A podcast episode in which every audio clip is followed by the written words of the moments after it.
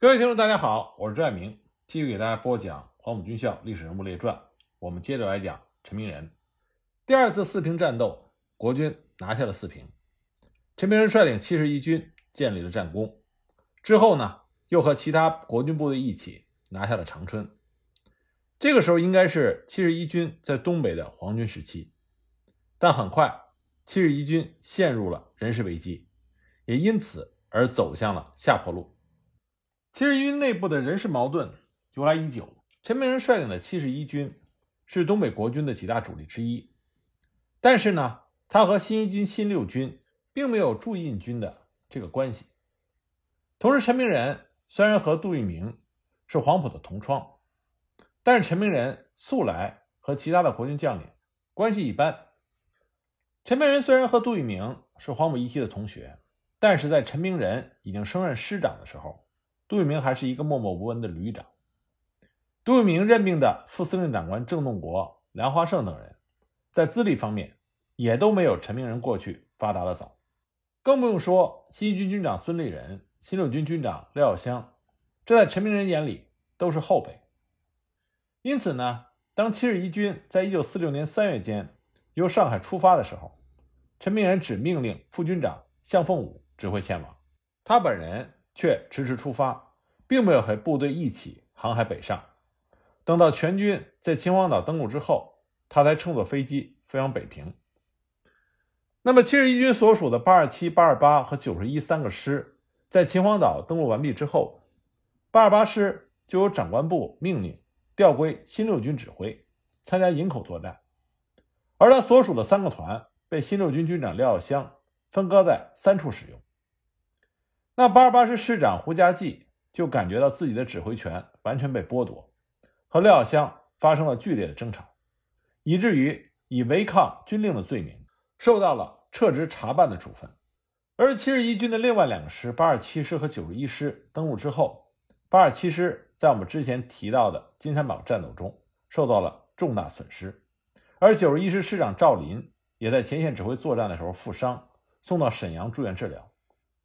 这样，当陈明仁由北平赶到沈阳的时候，他所面临的情况就是七十一军全军的部队已经被搞得七零八落、士气低沉，这给陈明仁在精神上造成了前所未有的威胁，而他在职务上也很有动摇的可能性。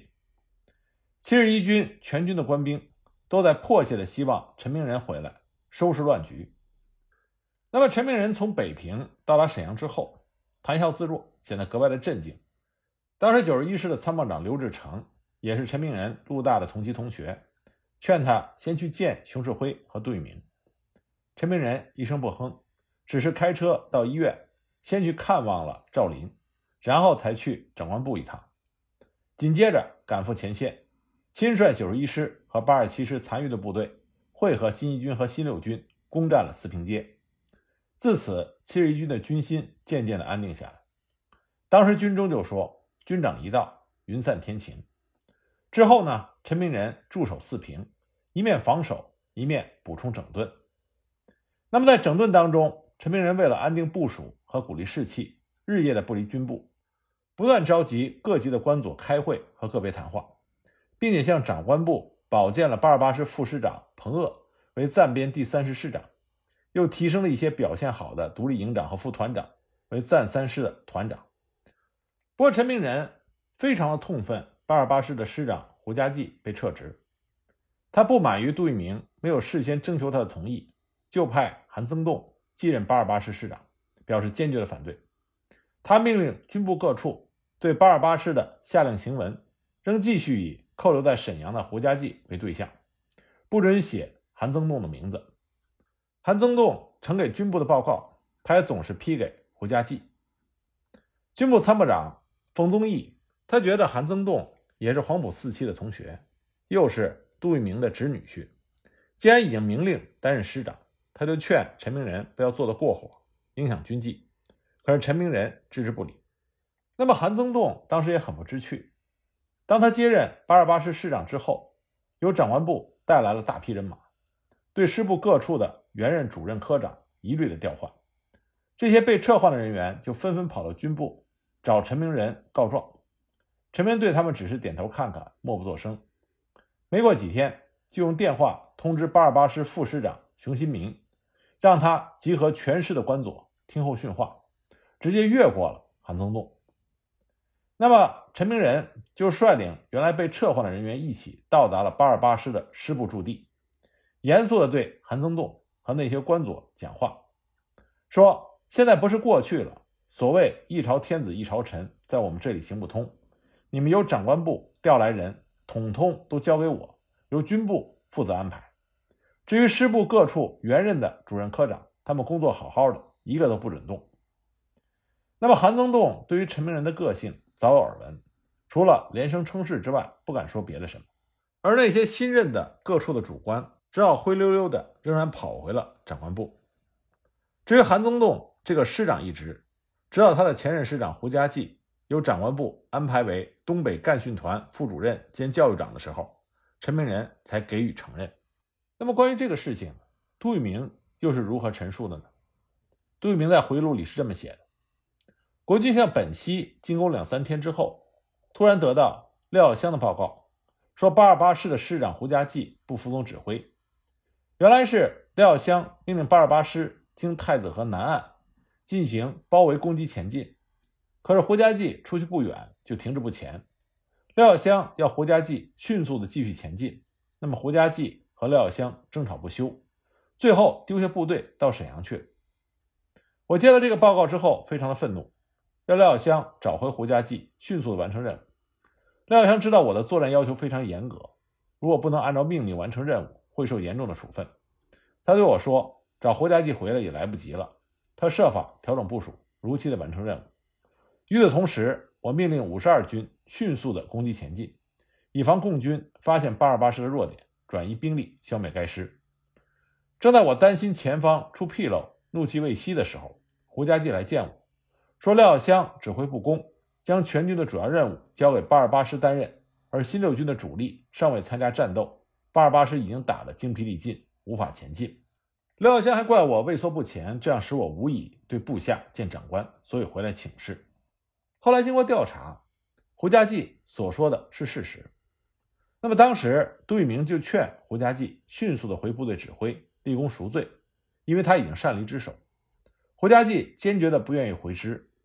那么杜聿明就认为胡家骥是胆怯，而且又不服从命令，就以临阵擅离职守的罪名将胡家骥撤职关押。那么杜聿明就任命了他的亲信韩增栋为八二八师师长，令其立刻到任，指挥八二八师继续作战。可是这个人事变动，杜聿明并没有和七十一军的军长陈明仁商量，所以就造成了陈明仁和韩增栋之间的尖锐矛盾。那么韩增栋。和陈明仁的这种矛盾，自然就影响到了国军的作战。在韩增栋担任八二八师师长之后的一个月，八二八师就在拉法新站落入了东北民主联军的包围圈，遭到了惨败。拉法新站战斗也称之为拉新战斗，这是一九四六年二战四平，东北民主联军四平保卫战失败之后，东北民主联军在弃守吉林长春。等七十多城镇的恶劣形势下，反击追击的国军稳住阵脚的关键性的著名战斗。一九四六年五月二十三日，蒋介石协同宋美龄，在参谋总长白崇禧、东北行营经济委员会主任委员兼中国长春铁路理事长张家傲的陪同下，飞抵沈阳视察。五月二十八日，杜聿明在向蒋介石汇报战场态势进展的时候。蒋介石看到地图上的拉法为吉林以东铁路的交叉点，战略位置非常重要，就告诉杜聿明，拉法非常重要，必须派兵一个团固守。东北民主联军直属第一师在五月二十八日的上午撤出吉林市，退到了永吉县江密峰。那么师长梁兴初到了江密峰以北的一个小村庄里，向林彪汇报部队的情况，说相当大一部分人产生了悲观情绪。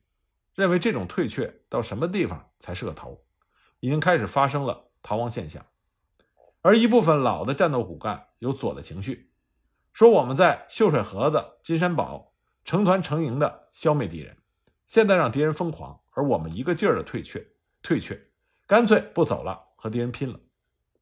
林彪等东总的首长指示，当前要狠抓部队的政治思想工作，稳定部队的情绪，要和大家讲清楚，我军作战不在于一城一地的得失。今天我们的走是为了明天的打，今天是敌强我弱，在不断消灭敌人的有生力量之后，形势就会转变过来。要讲清楚，保卫四平已经消灭了敌人大量的有生力量，对于保卫长春、哈尔滨以及后方发动群众、建立根据地都有重大的意义。告诉大家要树立信心，困难是暂时的，最后胜利一定属于我们。那么第一师通过了政治思想工作之后，稳定了部队的思想，战斗士气高涨，信心也足了。六月二日，第一师按照预定的计划。先行进至蛟河县乃子山一带，二师则进至到蛟河以南地区休整。六月四日，新站机务段火车司机吴志学机组奉命配合东北民主联军，将装有炸药的七节车厢运送到了吉林至蛟河铁路的老爷岭隧道中，引爆之后，阻断了国军的挺进之路。一九四六年六月五日，国共双方。达成了东北临时停战十五天的协议，这就是六月停战令。六月六日，国共分别下令，自六月七日中午十二时起，东北停战十五天，之后又延长了七天，到六月三十日为止。可是六月五日晚，第一师就向东总报告，说敌八二八师之二六三团和二六四团的一个营，于六月五日下午窜犯新站拉法，正在构筑防御工事。该敌远离主力，窜至新站拉法，十分孤立。你集中优势兵力歼灭该敌，当否？请指示。拉法是拉滨铁路和长途铁路交汇站，控制了拉法，就切断了北满哈尔滨和东满蛟河、敦化、延边的铁路捷径，隔断了两大战略区的便捷联系，具有战略意义。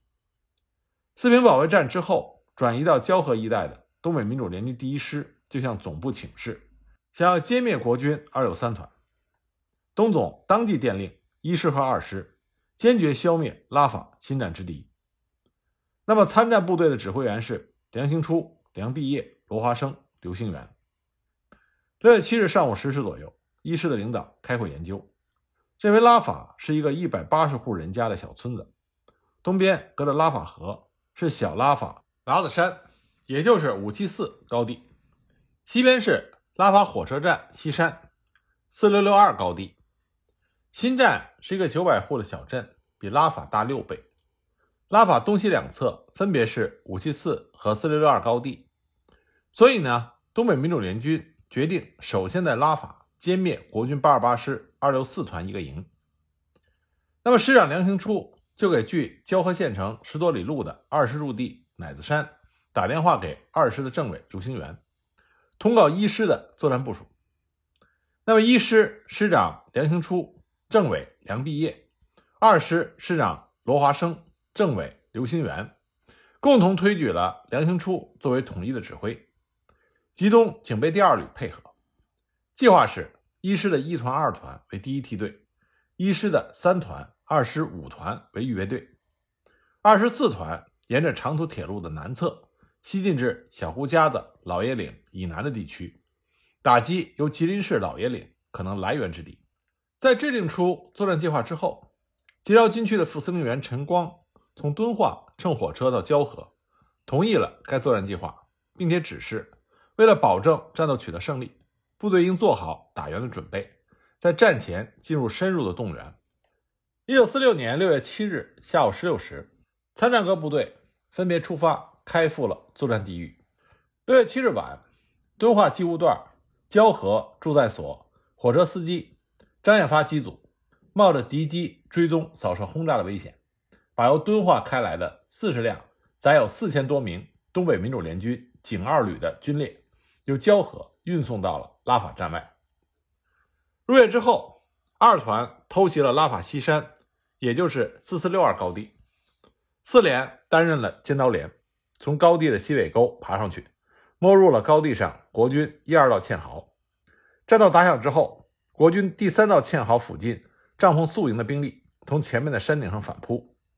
民主联军四连从刚占领的阵地猛烈回击，在山头上展开了二十多分钟的战斗，就占领了高地，全歼了国军一个加强连，毙伤一百六十多人，俘虏三十多人，缴获了迫击炮两门、轻重机枪五挺，其他枪支一百多支。拉瓦村内的国军两个连在炮火的掩护下，向四四六二高地增援。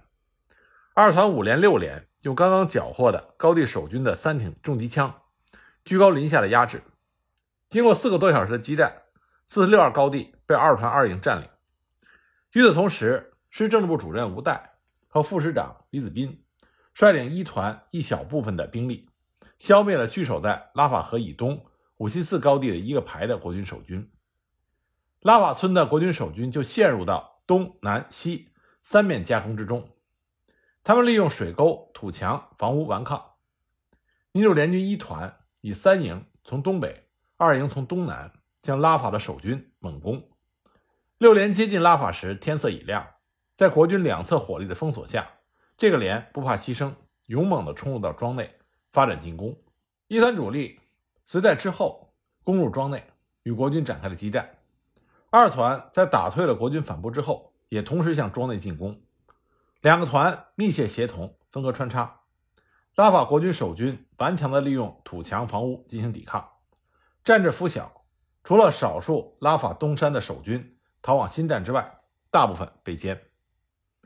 那么新站是二六三团团部的驻地，拥有三个加强营的兵力，在新站四周一丈多高的土墙上构筑了工事，把街内的房屋打通，在交通要道筑起了地堡，设上了路寨和铁丝网。外围是一片较为开阔的丘陵、稻田、水沟地带。根据敌情和地形的状况，东北民主联军确定以一师一团、三团和二师五团为第一梯队担任主攻，一师二团为预备队，二师四团担任打援任务。一师三团和二师五团由交河开赴拉法。六月八日上午八点多钟，乘坐火车北上的三团二营在途中遭到五架国军飞机的轮番轰炸和扫射。新站的国军守军也开炮轰击拉法铁路线。三团的副团长黄才芳站在机车的驾驶室门口，沉着指挥：“继续前进，不要惊慌，对空射击。”占领四零六二高地的战士也用重机枪向低飞的国军飞机开火。三团和五团到达新站正南附近之后，就地隐蔽待命。各级干部观察地形，组织火力，选择进攻的道路和攻击目标。六月八日黄昏。一团由拉法出发，沿着铁路东侧向新站东南方向前进。六月九日凌晨两点，一团、三团、五团突然向新站发起了攻击。在东南方向突击的一团二连和团警卫连，冲破了国军强烈火力的拦阻，仅十五分钟就突破了国军阵地前沿，占领了国军的一部分阵地。国军组织了十多次的疯狂反扑，但是遭到了。二连长李景云所指挥的抗击，而警卫连的指导员张继杰也和李景云一起带领部队和国军展开了激烈的白刃战，两个人先后牺牲。那么，二连的指导员曹伟把剩下的十多名战士重新组织起来，利用残垣断壁坚守阵地。三团从西面攻击，五团从南面攻击，曾经一度突入到国军阵地，但是遭到国军猛烈的反扑而撤出。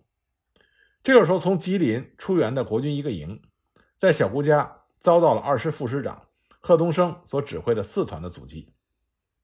新站的国军守军凭借着有利地形和优势的装备，给民主联军造成了较大的伤亡。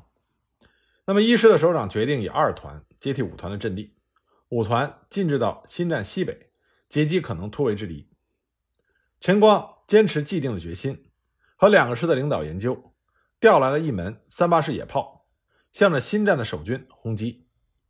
两个师的联合指挥部设在离新站二里多地的一个老百姓家里。六月九日，飞来了七架国军的运输机，在新站空投物资。那么，一团团长唐青山电话报告说，敌人空投的是山炮弹、八二迫击炮弹、六零迫击炮弹和各种子弹，还有不少罐头。六月九日二十时。民主联军再次向新站的国军发起攻击，守军的伤亡很大，外围纷纷投降。龟缩在街内的守军仍然利用残垣断壁负隅顽抗。民主联军一师的部队突入镇内之后，就进行了分割包围，逐屋争夺，各个歼灭。警卫连首次参战，在激烈的巷战中迅速占领了南北大街，并且连续打退了国军两次反冲击，巩固了基德阵地，消灭了碉堡里的国军。国军二六三团团长韦耀东率领三百多人向新站西北方向突围，刚刚逃到镇外，就被民主联军三团的预备队反突击，缴枪投降。在新站拉法战斗中，全歼了国军团长韦耀东以下一千八百多人，缴获了各种炮十多门，轻重机枪七十多挺，各种枪支一千二百多支。在这次反击战中，交河的民众共组织了担架三百多副。抢救伤员二百多人，而拉法新站附近的村屯、街道广大群众，在县工委和县民主政府的组织下，筹集了五十万公斤的粮食和物资。地方群众的动员工作做得非常的到位。拉法新站战斗是一场非常关键的战斗。东总在一九四六年六月十一日通电各部队，并报中共中央，肯定了这次战斗集中优势兵力。歼灭装备精良的孤立分散之敌，证明了敌人越分散越方便被我歼灭。当他进入山区的时候，尤为便于我方。我指战员绝不应该因为敌人占我一些城市而感觉恐慌。须知我军在现实的作战条件下，在不得已时放弃某些城市，以诱敌人分散，换取灭敌机会是有利的。我各部准备在半月停战期满之后。继续组织对分散之敌采取各个击破的战斗。目前应加紧此种作战的一切准备。在停战期，如敌不犯我，我亦不犯敌；如敌犯我时，我亦可犯敌。六月十一日，东总司令林彪在给吉辽军区万亿一纵一师二师的电报中指出，拉法新战战斗是打得好的。刘亚楼后来称赞，一师二师打了一个没有命令的胜仗。这是东北民主联军处于全面劣势时的一次逆风仗，是战略撤退中的第一个胜仗。这个战例经过充分的宣传，坚定了东北民主联军赢得战争的信心。而战斗结果使得国军停滞在了老爷岭以西、松花江以南地区，为东北民主联军赢得了时间整训扩军，也迫使蒋介石、杜聿明放弃了直接突击哈尔滨的企图，在东北改为。先南后北的作战方针。那么，拉法新站战斗进行的那三天，也就是六月八日、九日、十日，军调部沈阳二七执行小组国防代表提出了四次备忘录，指责共方破坏停战命令。当蒋介石得知拉法的守军被民主联军全歼的消息，致电给杜聿明，说这是共军破坏停战、破坏和平，命令杜聿明向三人小组交涉。六月十二日。杜聿明飞抵长春，召开了中外记者招待会，现民主联军于十二日中午十二时退出拉法，否则将破约采取行动。六月十三日，东北民主联军总司令林彪发表声明，指出东北停战命令下达之后，蒋军继续向交河进攻，我军是被迫反击。共方认为拉法新站是在东北临时停战协定生效之后被国军攻占的。东北民主联军反击全歼进占拉法新站的国军，符合停战协定。六月底，组建了军调部驻拉法的第三十三执行小组。军调谈判的场所是在吉敦铁路新站的职工宿舍，现在这里已经是吉林市文物保护单位。谈判中召开群众会，由交河民主县长周化南向军调执行小组控诉了国军进犯交河的罪行。展示了六月七日下午国军继续向交河进犯时打的炮弹的碎片。美方代表伯克等人架起了电台天线，同长春的军调分部联系的时候，正巧这个时候有两架美制的国军飞机来交河上空扫射。伯克等人迅速的钻到桌子底下躲起来。那中共一方坚决的执行毛泽东在战场上得到的绝不能在谈判桌上丢掉的指示，不同意让出拉法和新站，坚守拉法新站。保障北满、东满的铁路交通联系。一九四六年十一月，新站谈判毫无结果，而这个时候东北已经是战局重开，全面大打，谈判无疾而终。那么在拉法新站战斗中，出现了一个非常有意思的现象，也就是八二八师师长韩增栋在面临民主联军进攻的时候，居然舍弃了向临近的七十一军主力求援，而反而向远在沈阳的东北保安司令长官部求援，这也凸显了七十一军高层的矛盾。而陈明仁还没有解决八二八师的指挥问题，却又碰上了另外一个新的问题，就是九十一师被调往热河的事情。经过抗议无效，陈明仁只能放行。但是九十一师的离开并不是正式脱离，这就意味着在七十一军的编制中。九十一师仍然存在，七十一军平白的少了一个师，却不能够得到补充。好在东北战场情况特殊，陈明仁已经有所准备。他从八二七师和八二八师抽调了部分骨干，再加上地方的保安团队，组建了暂编第三师、暂三师，这才勉强的维持了七十一军的完整性。不过，经过这次折腾，七十一军的实力受损，已经无法挽回。一九四七年开始，七十一军以四平为基地四处出击。那么，一九四七年二月，他们参加了德惠战斗。德惠战斗是东北战场中一次非常关键的战斗，它对于东北民主联军的作战方式有着长远的影响。不过，德惠战斗是以东北民主联军受挫而告终，所以呢，对于这场战斗，宣传力度并不大。